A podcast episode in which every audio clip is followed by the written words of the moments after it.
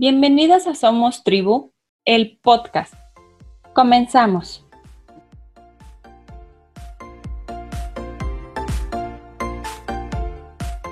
Hola, hola. Hoy nos acompaña Abril G. Carrera, nacida en abril de 1991. Estudió letras clásicas en la UNAM y desde pequeña sintió fascinación por la lectura. En 2013 se unió a Booktube México con su canal literario Ensayos de Abril. Ganó en el 2006 el tercer concurso nacional de videoreseñas Somos Booktubers, organizado por la FIL Guadalajara. Ha coordinado talleres de fomento a la lectura para niños y jóvenes en bibliotecas. También forma parte del Comité Lector de IBI, México, y del colectivo feminista Libros Before Tipos, que se dedica a la visibilización del trabajo intelectual de la mujer, principalmente en la literatura. Actualmente se desempeña como coordinadora de difusión de la Biblioteca Brunco Roma Condesa y el día de hoy nos brinda un espacio para hablar sobre literatura infantil. Bienvenida, Abril.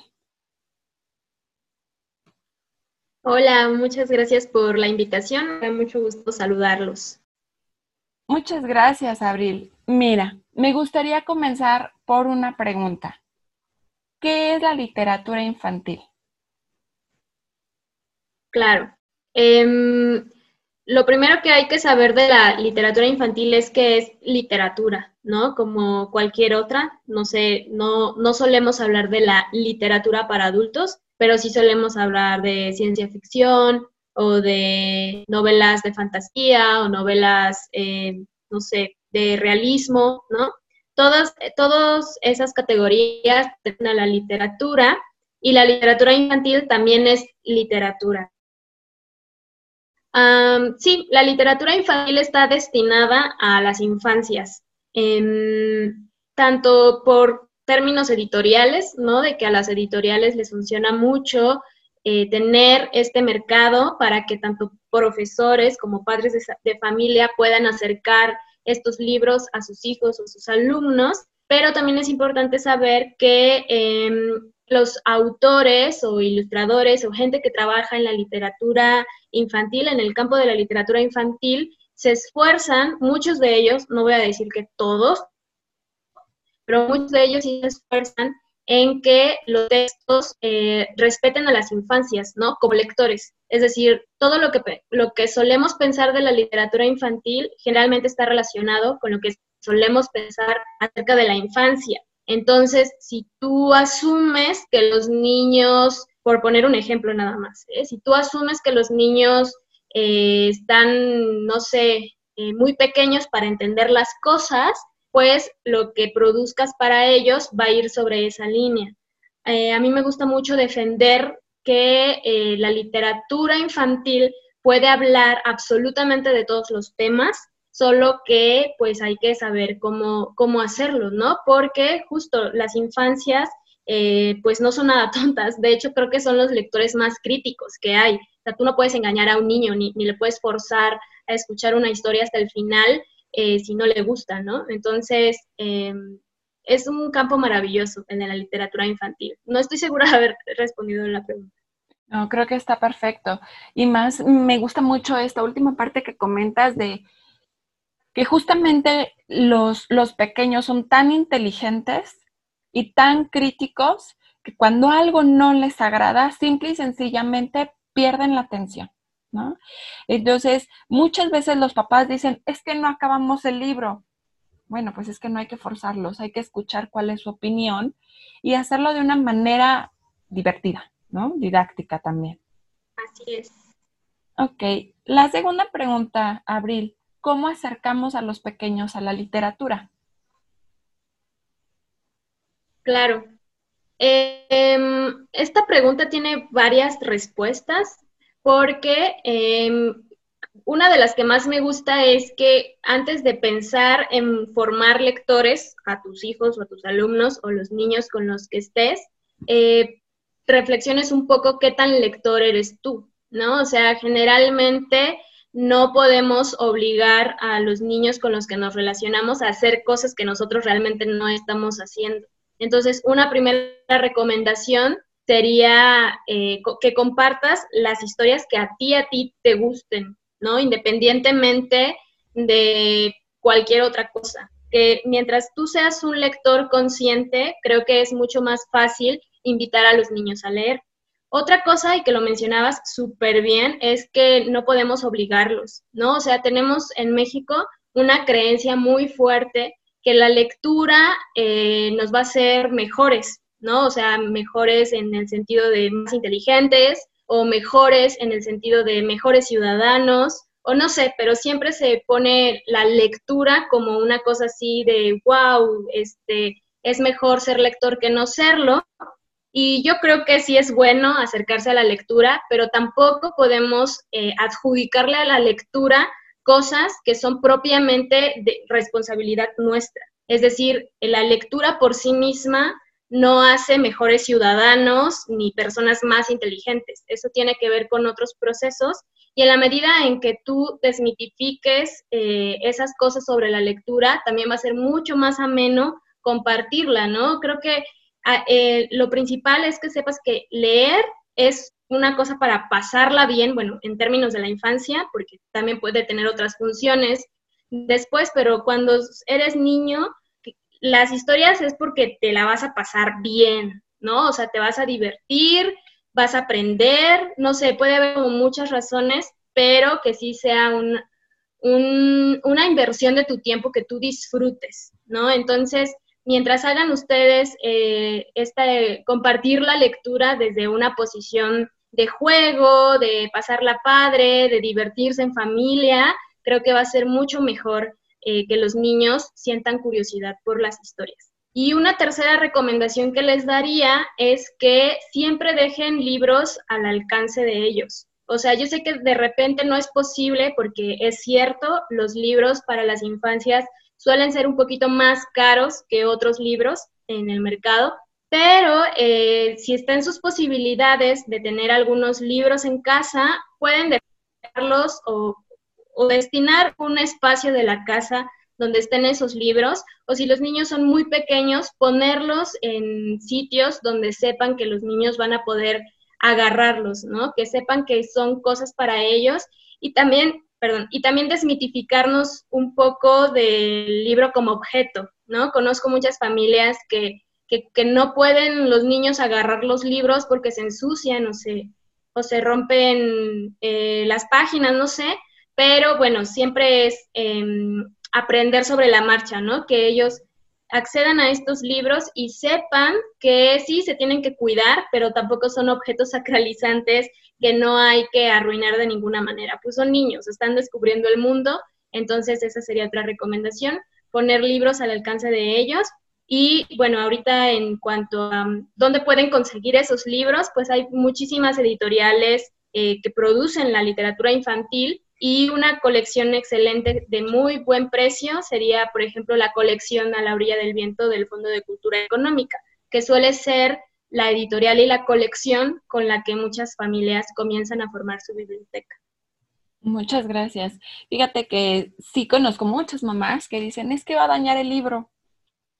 Y yo, bueno, sí, o sea, también es importante conocer los libros y los materiales con los que podemos jugar, porque hay de tela, hay de plástico, hay de cartón grueso, entonces podemos empezar por esos que no se maltratan tanto y después irlos acercando poco a poco. Sí, en efecto va a doblar algunas hojas, sí, a lo mejor se van a romper, pero como lo comentas, no es algo sacro. Entonces, pues lo puedo arreglar, lo puedo este sanar un poquito el libro y volver al niño a acercarlo, porque si no lo que hago es alejarlo porque es un objeto que es intocable, ¿no? Claro, sí, y eso también va generando en ellos la confianza, ¿no? Y que se pueden acercar a los libros que ahí van a estar, ¿no? Conozco niños, he dado clases en escuelas o, de repente en la biblioteca llegan los niños y se sientan nada más y yo, bueno, puedes tomar los libros, sí puedo, y es como, claro, ¿no? O sea, y, y en el entendido de una biblioteca, que los libros pues son propiedad de todas las personas que nos visitan, siempre está esta consigna, ¿no? Claro, puedes tomar todos los libros que quieras, solo toma en cuenta que no eres la única persona que está tomando ese libro y lo ideal sería que lo cuides lo mejor que puedas, ¿no? Pero sin decirle, o sea, mientras te está ojeando, no decirle, oye, no, no hagas eso, porque creo que sí, eh, son muy pequeños, o bueno, más bien se van comprando ideas, ¿no? Acerca de lo que se puede o no se puede hacer con los libros y la lectura, y lo ideal sería que nosotros como adultos eh, no los restringiéramos en ese sentido, ¿no? Creo que sí se vale acompañarlos, pero no poniéndoles estas, este tipo de restricciones, al menos en cuestión de, de la lectura. Muchas gracias. La tercera pregunta es, ¿cómo vives tu experiencia siendo coordinadora de difusión? Así es una cosa magnífica. Yo estoy ahorita en esta biblioteca que se llama Bunco Roma, pertenece a IBI México, que es una asociación que se dedica a la difusión de la literatura infantil y juvenil. Tiene una biblioteca en Mixcoa que eh, contiene el acervo más grande de todo el país de literatura infantil y juvenil. Y bueno, Bunco Roma es un proyecto que se desprende de esta asociación y somos una biblioteca muy chiquita ubicada en, en la colonia Roma, en la Ciudad de México. Es una experiencia muy genial porque nuestro programa está destinado a acercar la lectura a todas las familias que lleguen a nuestro espacio, o sea, familias de absolutamente todo tipo, ¿no? Y compartir los libros que tenemos en nuestro espacio con todas ellas. Entonces, es una cosa mm, de verdad muy emocionante eh, compartir los libros con mamás que van con sus bebés recién nacidos, ¿no? Porque tenemos estos talleres eh, de lectura y bebés, que así le llamamos. Eh, los bebés empiezan a acercarse pues a las nanas, a los libros de tela, a los libros en cartón, que como bien mencionabas, Claudia, existen muchos materiales que van también con cada edad, ¿no? Eso también es algo maravilloso. La literatura infantil es todo un mundo, todo un mundo, y creo que no se pierden nada de tiempo si invierten algunas horas, ¿no? En averiguar títulos, eh, no sé, en, la cuestión de libros para bebés hay cosas de verdad alucinantes. Entonces me divierte mucho ver siempre cómo los bebés están descubriendo este formato de, del libro, ¿no? Que, finalmente es algo muy emocionante porque obvio ellos no, no leen como nosotros porque no conocen las letras todavía. Entonces ese, esa dinámica es muy emocionante. Compartir también con los niños en edad de preescolar o de primaria y ser testigo de cómo ellos también se van involucrando cada vez más con la lectura, ¿no? Desde el niño que llega y no quiere, no quiere agarrar ningún libro porque le da pena de que todo el mundo se dé cuenta que no sabe leer hasta que ya después lo ves que no suelta los libros porque ya, ya agarró vuelo y ya este, no solo sabe leer, sino que además ya le cuenta a sus compañeros las historias que él mismo descubre, hasta también eh, disfrutar con la compañía de los adultos, que también es una cosa maravillosa, o sea, eh, la literatura infantil y juvenil no es solo para los niños y los jóvenes, también eh, pues más bien es un mundo inmenso en el que todos estamos invitados y eh, ha sido muy grato también descubrir cómo mamás, o ser testigo de cómo mamás, papás, abuelitos, ¿no? Incluso se acercan a estos libros y la pasan bien, ¿no? Entonces, ha sido una experiencia muy genial. Coordinar una biblioteca tiene sus, sus menesteres, porque igual en México, pues las bibliotecas eh, están padeciendo, pues muchas cosas, ustedes han de saber, ¿no? No son como la institución mejor valorada en el país pero eso no quiere decir que los bibliotecarios no estemos dispuestos a seguir generando espacios y em, actividades que puedan acercar la lectura a las familias. Muchas gracias. Abril, en uno de tus videos nos comentabas mucho justamente el que creemos erróneamente que la literatura infantil solamente es para los pequeños. ¿Qué les recomiendas a los adultos para que ellos también se acerquen y descubran este mundo maravilloso? Claro, de entrada les digo, eh, mucho de lo que pensamos acerca de la literatura infantil tiene que ver con lo que pensamos acerca de la infancia. Entonces yo siempre en mis talleres o así le invito a las personas a que eh, describan la infancia en cinco palabras, ¿no? O sea, cinco palabras que vengan ahorita a tu mente. Si quieres, a ver, Claudia, eh, tú puedes decirnos cinco palabras acerca de la infancia que la describan. Diversión, mm, asombro, descubrimiento, inteligencia, sensibilidad. Ok, me encantaron tus cinco, tus cinco palabras. Bueno, yo te diría a ti, Claudia, esas cinco palabras que me mencionas son las cinco palabras que le debes exigir a los libros que busques en cuestión de literatura infantil. Porque eso es justo la literatura infantil. Nos tiene que divertir, nos tiene que asombrar, o sea, todo, como cualquier otra literatura. La gran diferencia es que esta literatura infantil eh, la pueden disfrutar también los niños, ¿no? Que me parece una cosa magnífica, o sea, que un libro sea capaz de ser disfrutado desde por niños de 6 años hasta adultos de 90, creo que no cualquiera lo puede lograr. Entonces, que sepan ustedes que la literatura infantil, de entrada, para mí, mis respetos, es una cosa muy difícil de, conseguir, de, de, pues de hacer, ¿no? Como autor, como editor, como ilustrador, es un gran reto aventurarse a la literatura infantil. Y sobre eso, que sepan que hay un mundo. Yo conozco muchos papás que se acercan a la literatura infantil porque están buscando libros para sus hijos, lo cual me parece una cosa pues muy válida, ¿no? De que digan, no sé nada, pero estoy aquí buscando porque le quiero dar algo a mi hijo de seis años, de siete años, de la edad que tenga.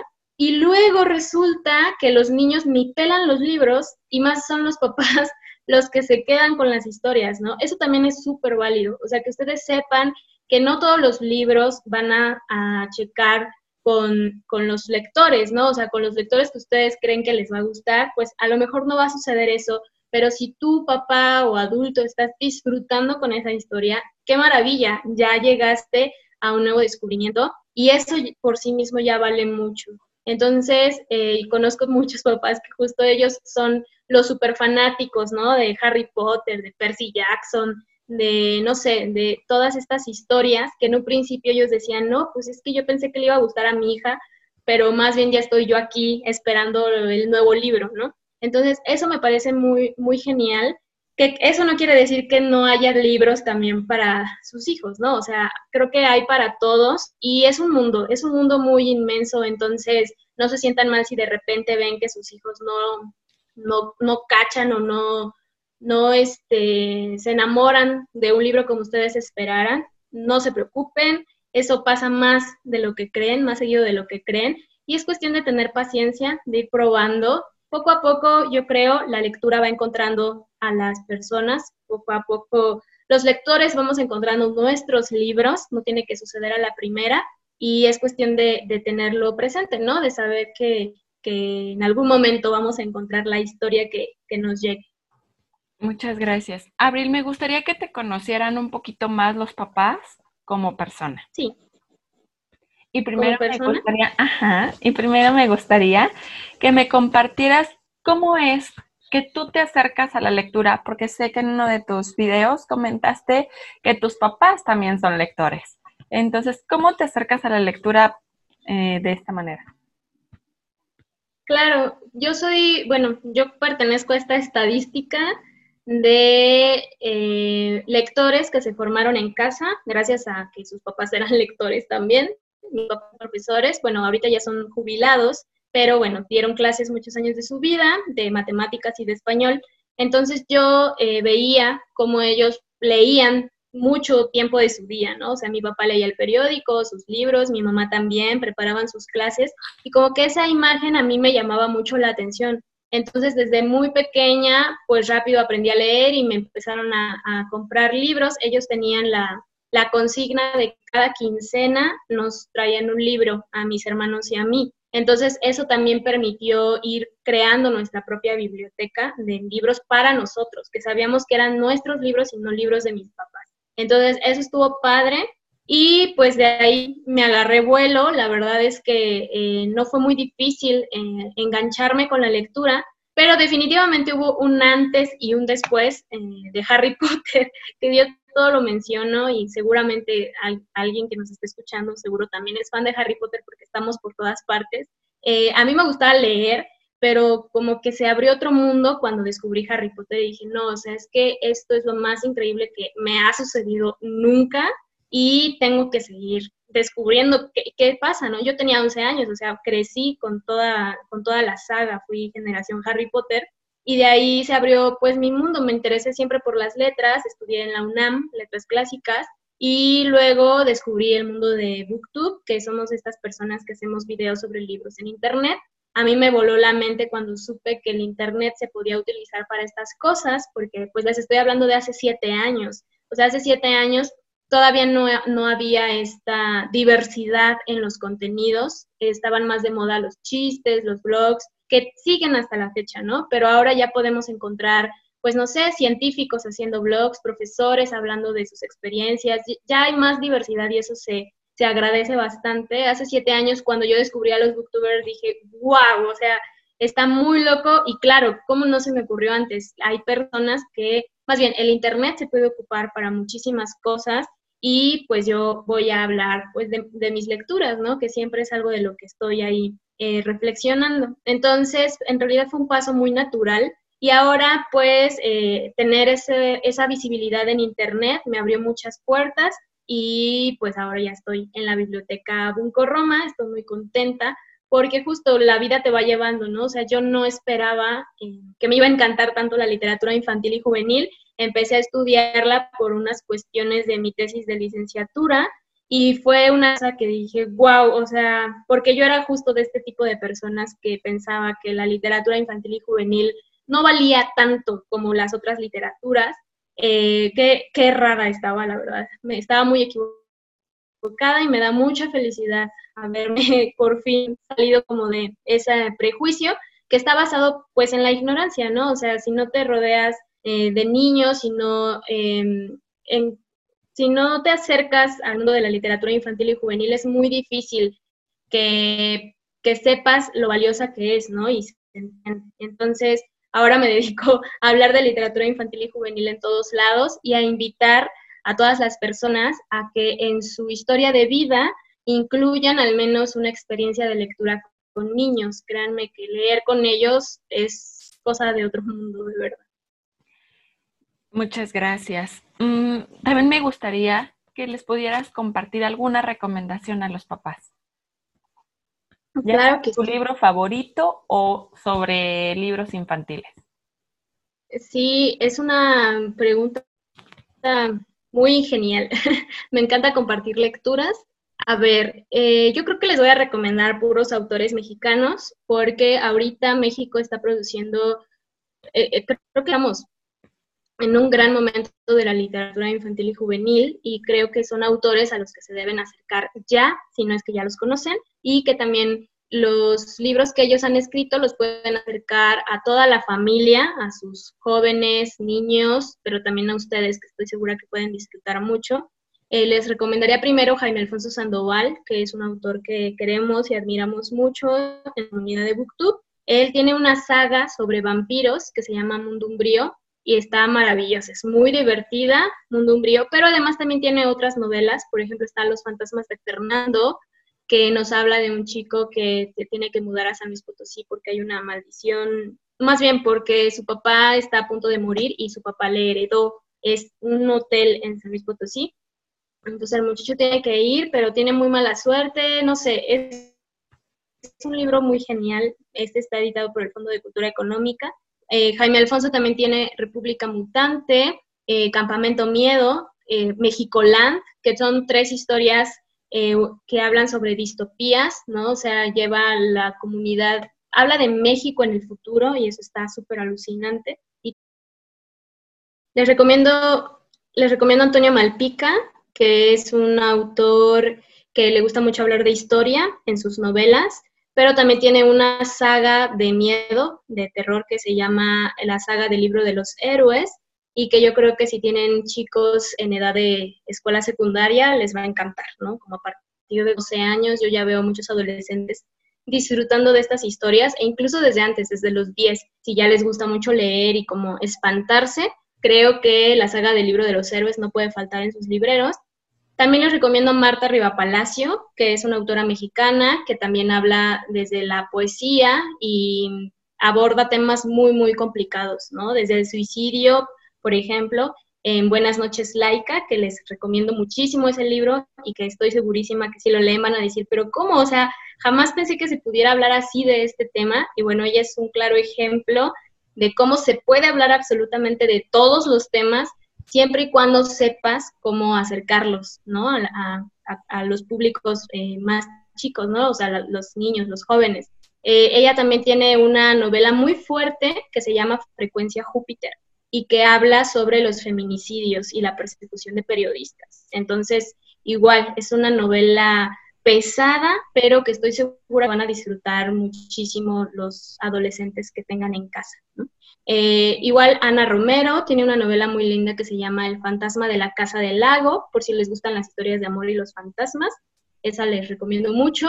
Y eh, les sugiero también estar pendientes del premio Gran Angular y Barco de Vapor que otorga cada año la editorial SM. Eso, ese premio suelen ganarlo obras que la verdad están muy buenas. Por ejemplo, el año pasado ganó una novela de distopía que se llama eh, El mundo después, El mundo después, de Leticia Tolot. Y está muy loco porque es una distopía y casi, o sea, se publicó el libro y a los dos meses ya pandemia, ¿no? Entonces, eso está muy, muy loco. Y el año pasado ganó Alaide Ventura con una novela hermosísima que yo estoy segura que le, la van a disfrutar mucho, se llama Como Caracol. Para bebés les recomiendo la editorial El Naranjo, ¿no? Tiene libros en cartoné muy hermosos y de precio muy accesible.